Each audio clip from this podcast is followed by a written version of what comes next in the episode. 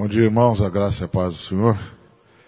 Privilégio, mais uma vez, estarmos juntos. Eu gostaria de convidá-los e convidá-las a abrirem a palavra do Senhor na carta de Paulo aos Romanos, no capítulo de número 8. Carta do apóstolo Paulo aos Romanos, no capítulo de número 8. E eu gostaria de lê-lo com os irmãos e irmãs. Esse texto que, sob inspiração do Espírito, o Paulo escreveu aos irmãos que estavam na cidade de Roma. E ele disse: é, Portanto, agora já não há condenação alguma para os que estão em Cristo Jesus. É uma boa notícia que ele está dando para os irmãos. Ele está dizendo, gente, nós que estamos em Cristo, não tem mais nada contra a gente. Não tem mais nenhuma condenação. E não é só porque nós somos perdoados, mas porque uh, o princípio ativo em nós mudou. Uh, porque a lei do Espírito da vida em Cristo Jesus nos livrou da lei do pecado e da morte. Então a gente tinha um princípio ativo que funcionava uh, na gente. Esse princípio ativo chamava-se a lei do pecado e da morte. Esse princípio era como a lei da gravidade, literalmente, só nos levava para baixo. A gente não tinha opção, a gente estava o tempo todo pecando e pecando e pecando e pecando, porque tinha um princípio ativo atuando em nós. Então Paulo está dizendo que não tem mais condenação é, para a gente, não apenas porque nós somos perdoados, porque se a gente fosse apenas perdoado, isso resolveria o problema passado, mas nos deixaria ainda sob júdice para o presente e para o futuro. E ficaria aquela, aquela expectativa, ou seja, a de o que é que vai acontecer agora que eu fui perdoado se eu é, pecar de novo. Não é? Então, essa é a grande diferença entre nós e os romanos. Por isso que os romanos na missa todo domingo sacrificam Cristo de novo. Porque eles entenderam que nós somos perdoados, mas não entenderam que mudou o princípio ativo. E aí, todo domingo eles sacrificam de novo Cristo na missa, e aí você tem de ir lá tomar a Eucaristia, porque o pecado passado está resolvido, mas agora tem de resolver o de hoje. E amanhã você tem de estar na missa de novo, porque Cristo vai ser sacrificado de novo, e aí você vai participar de novo do corpo e do sangue e vai resolver o problema. Então Cristo tem de ser sacrificado todo encontro cristão. Todo encontro romano tem de matar Cristo de novo, participar da Eucaristia para resolver o problema do pecado. O Paulo disse, não, gente, não. Vocês não entenderam. Mudou o princípio ativo. Não tem mais nenhuma condenação sobre nós, porque mudou o princípio ativo. Antes, o princípio ativo em nós era a lei do pecado e da morte, que é como a lei da gravidade, só levava a gente para baixo, a gente só sabia pecar e só conseguia pecar. Mas Cristo mudou o princípio ativo. Agora o princípio ativo em nós é a lei do Espírito da vida. Então está resolvido mesmo. Não está só resolvido o que passou. Está resolvido de agora para frente, porque mudou, mudou o princípio ativo. A gente não é mais gente que é obrigado a pecar. Mudou o princípio ativo. Isso não quer dizer que a gente não vá pecar. Mas se a gente pecar, a gente vai lá para Cristo e resolve isso e pronto. Porque já está resolvido o problema básico, que era a presença daquele princípio ativo que forçava a gente o tempo todo, o tempo todo para baixo. Esse aí não tem mais. Agora o princípio ativo em nós era, é, é o princípio do espírito da vida. E, diz o Paulo, uh, isso era impossível para a lei, era o que a lei queria. É o que a lei queria fazer. Você lembra que a lei de Moisés veio dizer não, não é? Se você fosse sintetizar a lei de Moisés, a lei de Moisés veio dizer não. Então a lei de Moisés dizia assim: escuta, você está é, com vontade de roubar, né? Não pode. Você está com vontade de mentir para escapar do problema, não é? É, não pode. Você está olhando a grama, a grama do vizinho e está querendo para você, né? Não, não pode, não pode, não pode. Mas o que, que a, a lei estava querendo dizer para a gente? A lei estava querendo dizer para a gente o seguinte, ó, precisa mudar o princípio ativo na vida de vocês. Vocês só querem o que não pode. assim não dá. Precisa mudar o princípio ativo na vida de vocês. Vocês só querem o que não deve. Só que a lei não podia fazer muita coisa, porque tudo que a lei contava era com a nossa vontade. E a nossa vontade era fraca demais para isso. A gente não dava conta disso.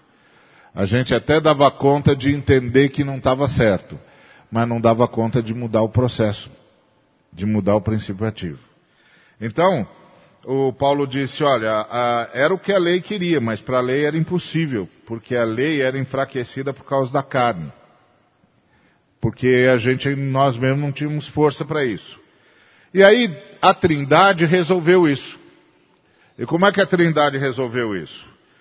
Condenando o pecado através do seu próprio filho, que veio em carne e osso para resolver esse problema. Então a Trindade resolveu isso. O Filho veio em carne e osso e resolveu esse problema condenando o pecado na própria carne dele. Ele subiu ao madeiro e resolveu o problema. Ele foi um sacrifício, que é exatamente isso que ele diz no versículo 3. O que era impossível para a lei, visto que se achava fraca por causa da carne, a Trindade fez isso na carne. Como? Condenando o pecado através do seu próprio filho, que veio em carne e osso, uh, e resolveu o problema do pecado, sendo ele mesmo sacrifício pelo nosso pecado. Então ele satisfez a justiça de Deus e resolveu o nosso problema.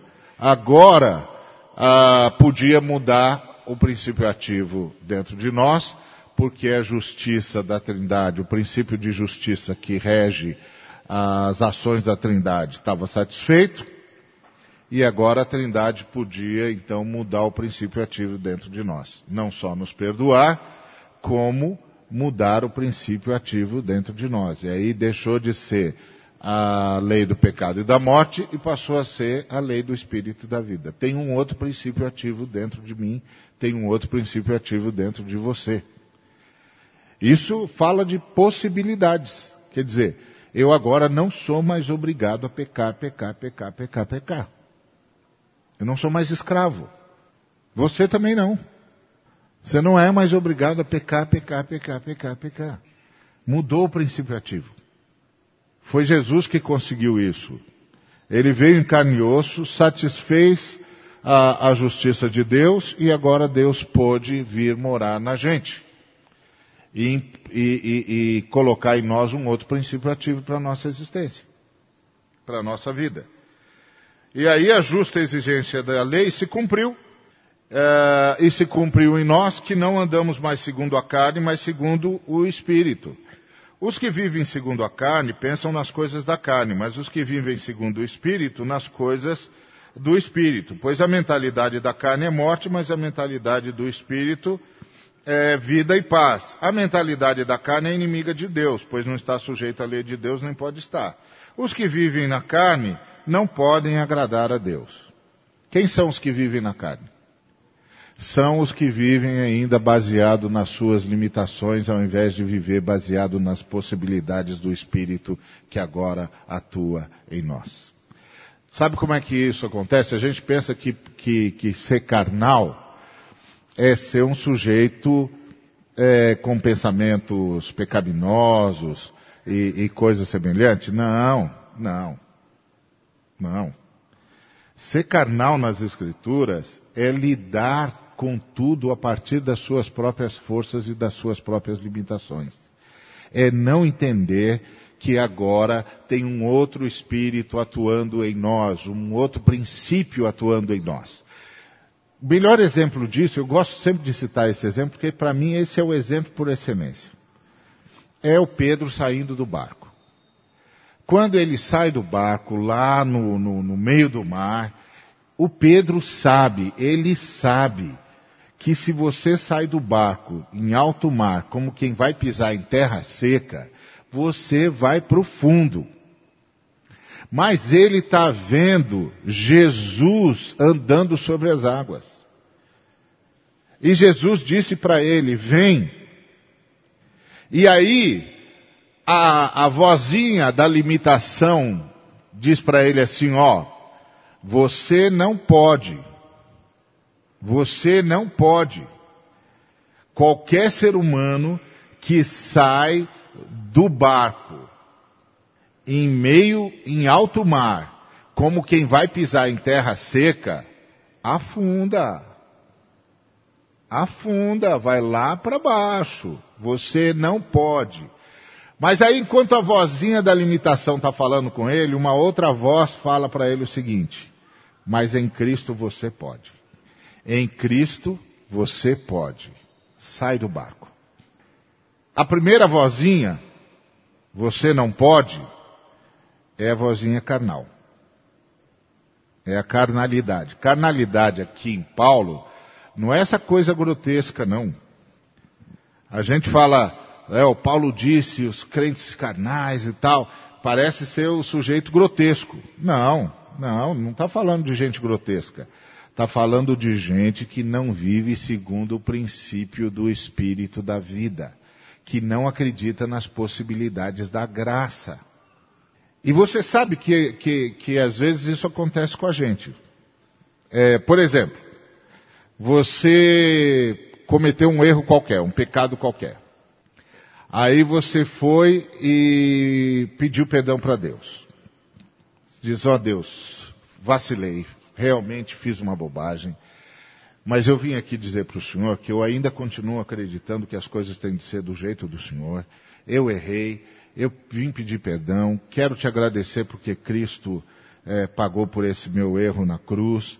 E quero dizer para o senhor que, olha, nada mudou, viu senhor?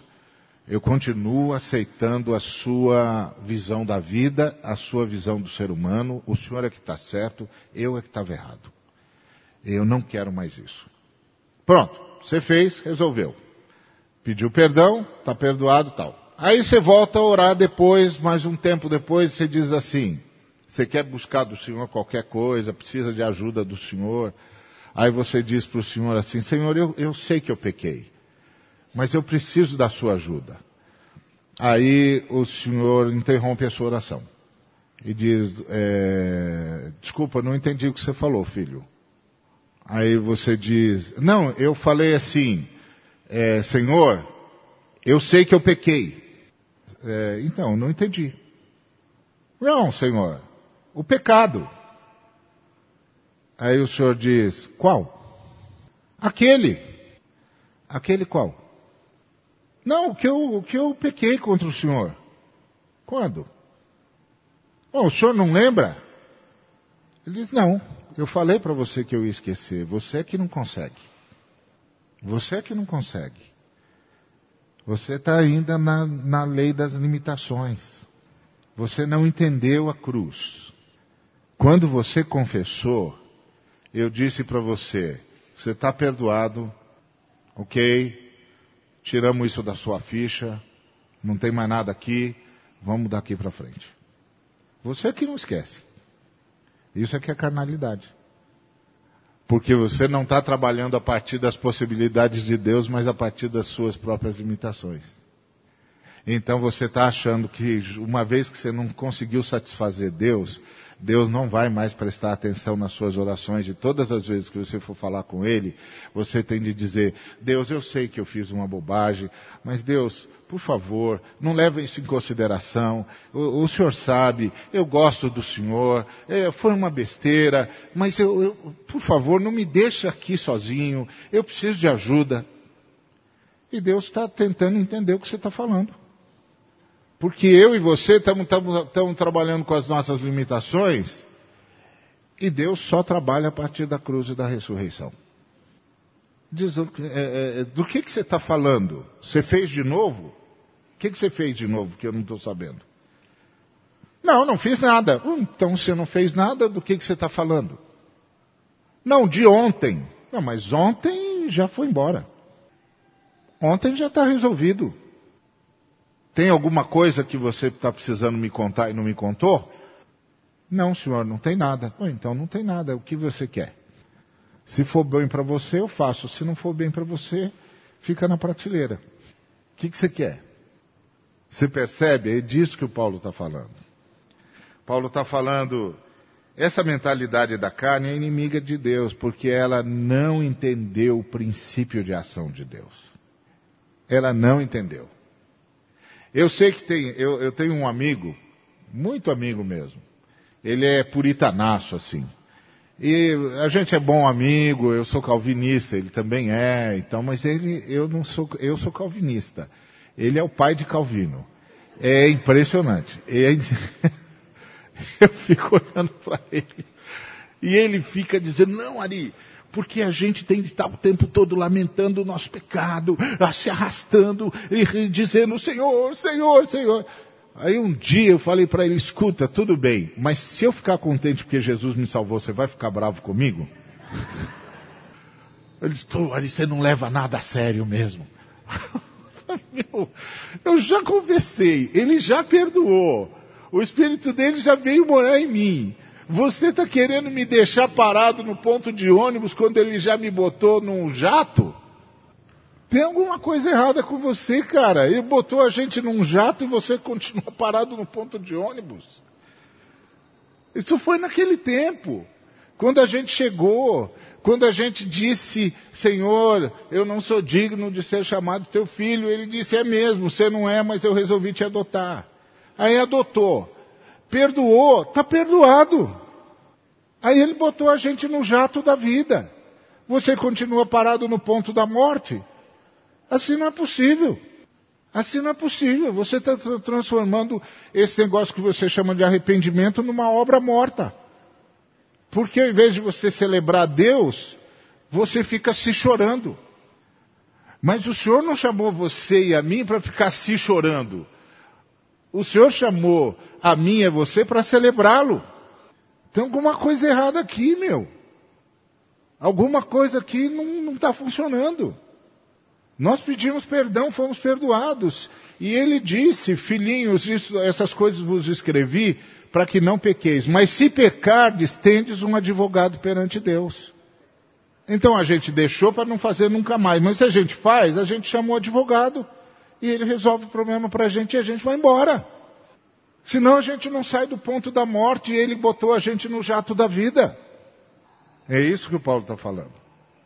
Tem que se livrar dessa coisa das limitações.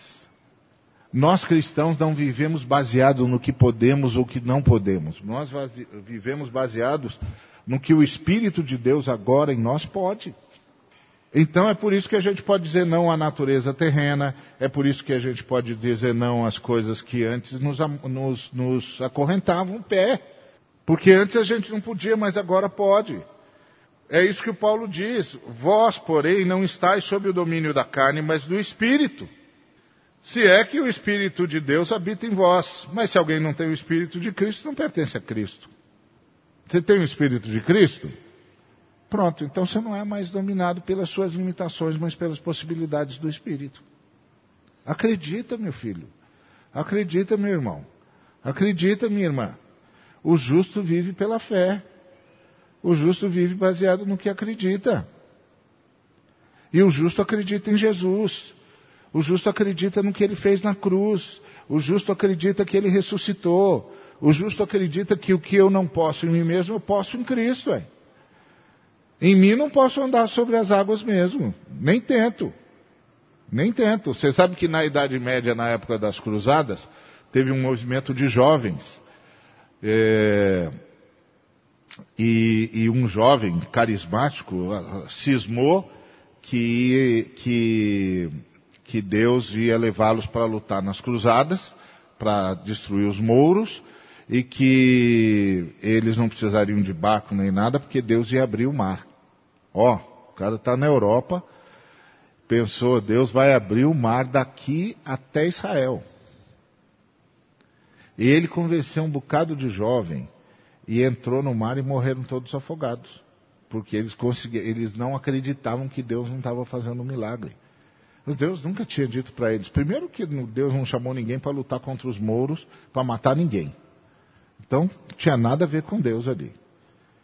Segundo, que Deus não iria fazer aquele negócio lá para eles irem ser assassinos. Não tinha o menor sentido. Mas às vezes nós somos assim, nós botamos uma coisa na cabeça e a gente não confere com a palavra de Deus.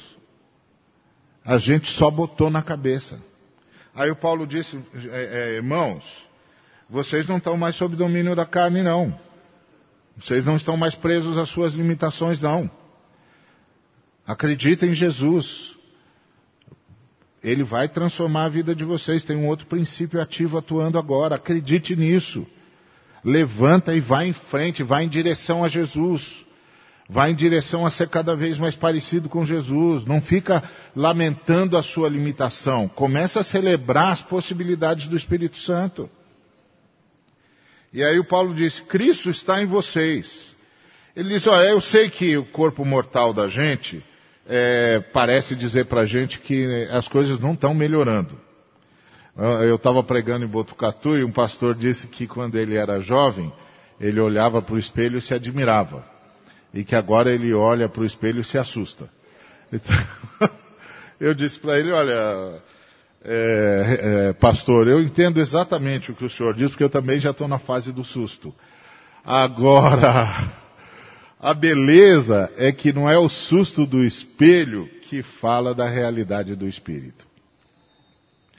O susto do espelho diz assim: é, o tempo corre contra nós. Mas isso não fala do que o Espírito Santo está fazendo dentro de nós. Então Paulo disse: Eu sei que, que o nosso corpo é mortal por causa do pecado, mas o Espírito da vida, o Espírito daquele que ressuscitou o, o, o Senhor Jesus dentre os mortos, é, ele vai dar vida também para o nosso corpo. É só uma questão de tempo, a gente vai ressuscitar. Às vezes nós somos assim, a gente é movido pelo que a gente sente no corpo. A dor que a gente não sabe de onde veio, a enfermidade que a gente queria que não tivesse vindo, a angústia que a gente não sabe como trabalhar, e a gente pensa que isso tudo está afetando o nosso espírito. Não está. Não está. O que Jesus Cristo fez no nosso espírito está feito. Não está. Não julgue a obra de Deus pelo que você sente no corpo ou na alma. O que você sente no corpo, o que você sente na alma, é porque somos mortais. É porque estamos numa luta renhida. Mas é preciso transcender as nuvens carregadas e olhar para o sol da justiça que continua brilhando e trazendo salvação nas suas asas. Não permita que nenhum sofrimento dê o tom da sua existência. E isso não é eu me recuso a sofrer, eu não estou sofrendo, eu não estou doente. Não, não é essa bobagem do pensamento.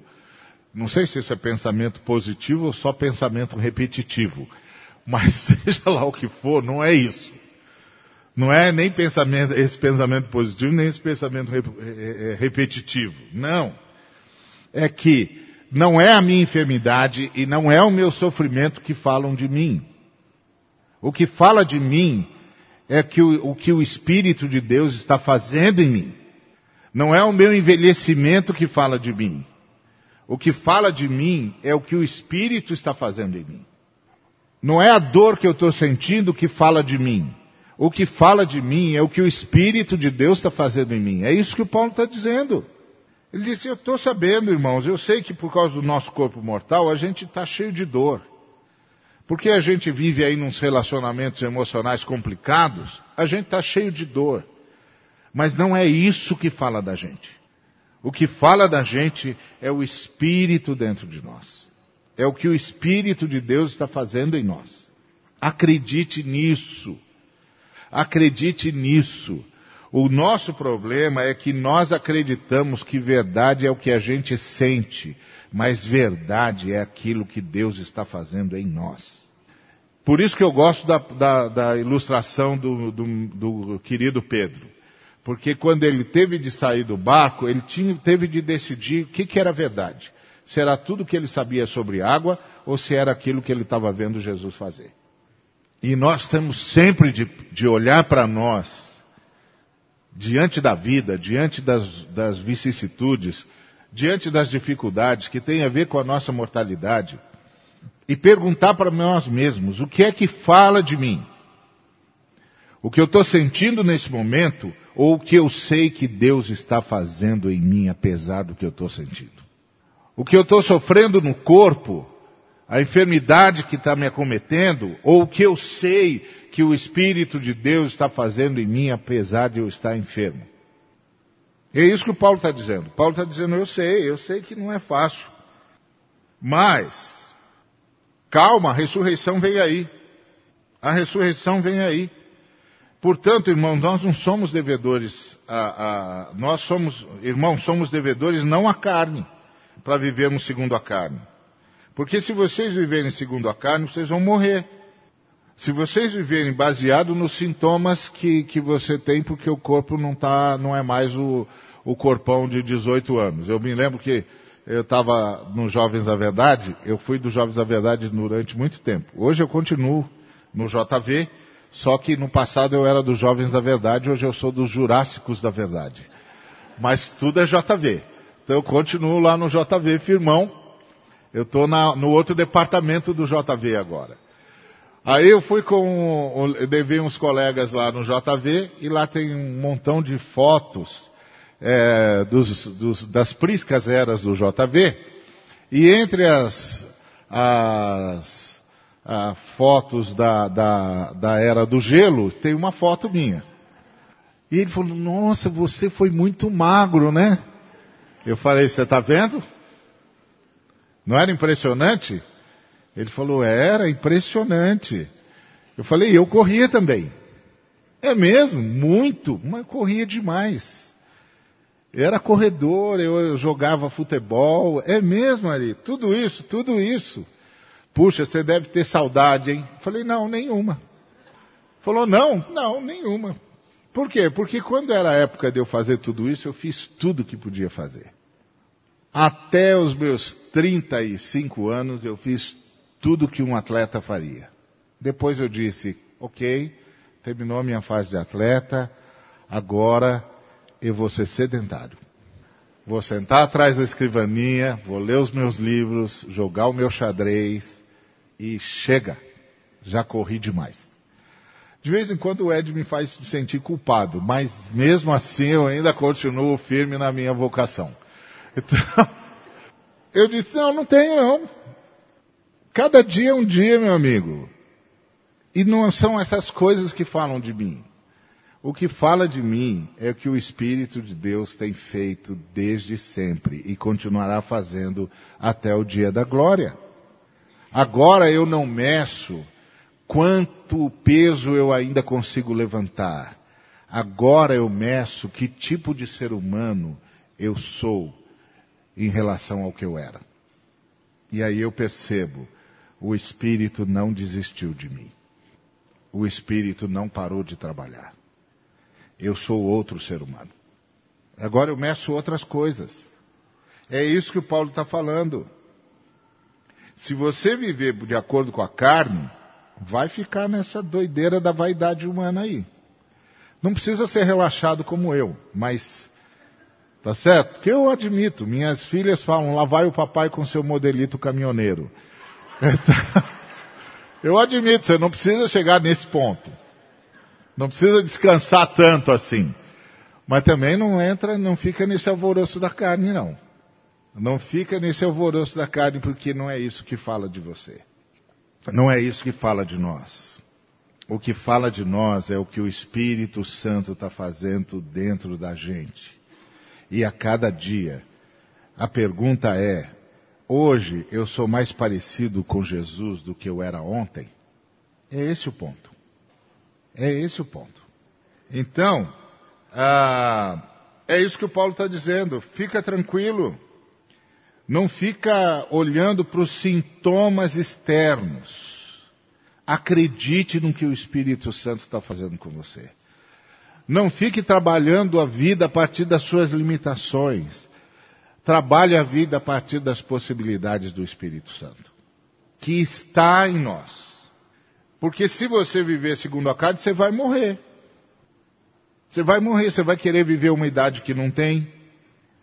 Você vai querer é, é, ter tanquinho aos 60 anos. Não dá, não dá. É uma impossibilidade física, não dá. Vai se matar. Você vai fazer abdominal até acabar de dar um, dar um nó em si e não vai resolver. Não funciona, isso não funciona. A humanidade ficou toda doida, toda maluca. É isso que o Paulo chama de carne, essa coisa de querer é, avaliar-se a partir do que acontece do lado de fora e não do que acontece do lado de dentro. Não quer dizer que você não tenha de cuidar da saúde, não é disso que eu estou falando. Mas que o que fala de nós é o Espírito. Então, é, nós não recebemos um espírito de escravidão para ficar de novo com medo do que acontece do lado de fora, com medo do fato de que o corpo está envelhecendo, com medo do fato de que eu estou sentindo dor, com medo do fato de que as pessoas podem me decepcionar. Não, agora nós recebemos um espírito que chama o Pai, que fala com o Pai, que tem comunhão com o Pai. E aí, esse espírito que tem comunhão com o Pai supera qualquer dificuldade supera qualquer dor, supera qualquer decepção, supera qualquer angústia. É isso que o Paulo está falando. Vocês não receberam um espírito que qualquer coisinha vocês estão derrubados. Porque a gente vai decepcionar mesmo. O corpo vai sentir dor mesmo. Se a gente não participar do arrebatamento, a gente vai participar da ressurreição. É isso. É essa a nossa certeza. Camarada pergunta para um cristão: o que, que vai acontecer com o seu corpo? Vai ressuscitar, meu filho. Ressuscitar. Se eu não for participar do arrebatamento. Se eu não for participar do arrebatamento, eu vou participar da ressurreição. Então fica tranquilo, você vai ter o tanquinho. Fica tranquilo, não precisa entrar em pânico. Porque não é isso que conta agora. O que conta agora é o que o Espírito está fazendo em você e o que o Espírito está fazendo de você. E aí, vai ter dor mesmo, vai ter sofrimento mesmo, mas nós recebemos um Espírito que invoca o nome do Pai, que invoca o Pai, e esse Espírito que tem comunhão com o Pai supera qualquer coisa. É por isso que o Paulo diz: olha, eu considero os sofrimentos, que os sofrimentos do presente não se podem comparar com a glória que vai ser revelada em nós. Então, o que Paulo está dizendo, meu amigo, eu agora estou me preparando para a glória que vai ser revelada. Eu já não estou mais preso nesse negócio aqui, não. É por isso que o cara acaba de me chicotear e eu vou cantar louvores. Eu não estou mais nesse negócio aqui. E não é isso que fala de mim. E tem mais. É, é, é, isso que está, a glória que está sendo preparada para nós é um negócio tão impressionante que toda a criação está esperando ela. Toda a criação está esperando a nossa ressurreição, está esperando a nossa glória. É o que ele diz: considera os sofrimentos presentes, não se podem comparar, pois a criação aguarda ansiosamente a revelação dos filhos de Deus, a nossa ressurreição. Porque a criação também ficou nesse sofrimento aí. Mas a criação está é, é, tá esperando, como quem sofre com dores de parto, a nossa ressurreição, porque vai ser a ressurreição dela também. Então ele disse: Olha, filho, não tem mais condenação para a gente que está em Cristo Jesus. A gente não vive mais baseado nas nossas limitações e não é mais a nossa fragilidade corporal ou a nossa fragilidade emocional que fala de nós. O que fala de nós agora é a nossa comunhão com o Pai. E quem tem comunhão com o Pai supera tudo isso. E esses sofrimentos que vão existir não podem ser comparados com a glória que está preparada para nós. Então eu estou indo para lá e você também. E enquanto estou indo para lá, estou semeando glória em tudo que eu vejo, em tudo que eu toco. Estou semeando esperança em tudo que vejo, em tudo que toco. Não, nada mais me abate. Porque essas coisas não falam de mim. E a criação sabe disso, a criação sabe disso. Agora, você, eu sei que você diz assim, é, mas, mas é, é, é, Paulo, está doendo, está doendo. Aí o Paulo disse assim: então eu sei disso, eu sei que está doendo, eu sei que a gente esperava que tudo fosse resolvido rápido, e eu sei que está doendo. Mas uh, fica tranquilo, tenha paciência, porque você não está sozinho, o Espírito Santo está socorrendo você na sua fraqueza. O Espírito Santo está socorrendo você na sua dor. É o que ele diz, ó. O Espírito, no versículo 26, nos socorre na nossa fraqueza porque nós não sabemos como orar. Se a gente, se a gente tivesse já aprendido, a gente só celebraria. Mas como a gente ainda não aprendeu que o que significa, o que tem significado é o que o Espírito Santo está fazendo em nós, nós ainda somos muito afetados pela dor do corpo e pela dor da alma. E aí a gente não sabe como orar. Aí o Paulo disse: fica tranquilo, o Espírito socorre você na sua fraqueza. E porque nós não sabemos como orar mas o próprio Espírito intercede por nós com gemidos inexprimíveis. E aí ele disse: E aquele que sonda os corações sabe qual é a, inter, a intercessão do, a intenção do Espírito, e ele intercede pelos santos. De quem que ele está falando aqui? Está falando de Jesus. Ele está dizendo assim, ó, o Espírito Santo sabe que, você, que dói. E que você fica naquela luta dizendo, puxa, eu devia estar tá só celebrando Deus, mas está doendo. Eu devia só estar dizendo, a dor não quer dizer nada, o meu, meu sofrimento, minha enfermidade não quer dizer nada, as decepções não querem dizer nada, porque o que realmente importa é o que o Espírito Santo está fazendo dentro de mim. Eu estou indo para a glória que vai ser revelada em todos aqueles que estão em Cristo Jesus. Eu tenho mais é que sacudir a poeira, dar a volta por cima e ir em frente. Mas está doendo. Aí o que que o Paulo diz? Fica tranquilo, o Espírito intercede por você com gemidos inexprimíveis. E aí Jesus, que sabe qual é a intenção do Espírito, entende o que o Espírito está dizendo a seu respeito e fala com o Pai. Olha que cena bonita que o Paulo descreveu aqui. Ele disse: aquele que, do mesmo modo, versículo 26, o Espírito nos socorre na fraqueza, pois não sabemos como devemos orar. Mas o próprio Espírito intercede por nós com gemidos que não se expressam com palavras. E aquele, Jesus, que sonda os corações, sabe qual é a intenção do Espírito. Ele intercede pelos santos segundo a vontade de Deus. Olha que, que quadro bonito que o, o Paulo criou aqui. Ele disse: o Espírito geme por você, Jesus entende o gemido e fala com o Pai. Fantástico, hein? Em outras palavras, meu irmão, minha irmã, você está com tudo e não está prosa. Porque a Trindade tem uma conspiração a seu favor. Você não precisava ser tão afetado por essa dor, mas quando você for, fica tranquilo. O Espírito vai gemer por você. Jesus vai entender o gemido do Espírito e vai falar com o Pai. Só que ele vai falar segundo a vontade do Pai por uma única razão. Porque a vontade de Deus, do Pai é a única coisa que é boa, perfeita e agradável. E aí, o Paulo diz: olha, então, o que, que o Pai vai fazer? No versículo 28 ele diz: o Pai, o Pai vai fazer com que toda essa dor concorra para que você seja mais parecido com Jesus. Vai transformar tudo isso em bênção na sua vida.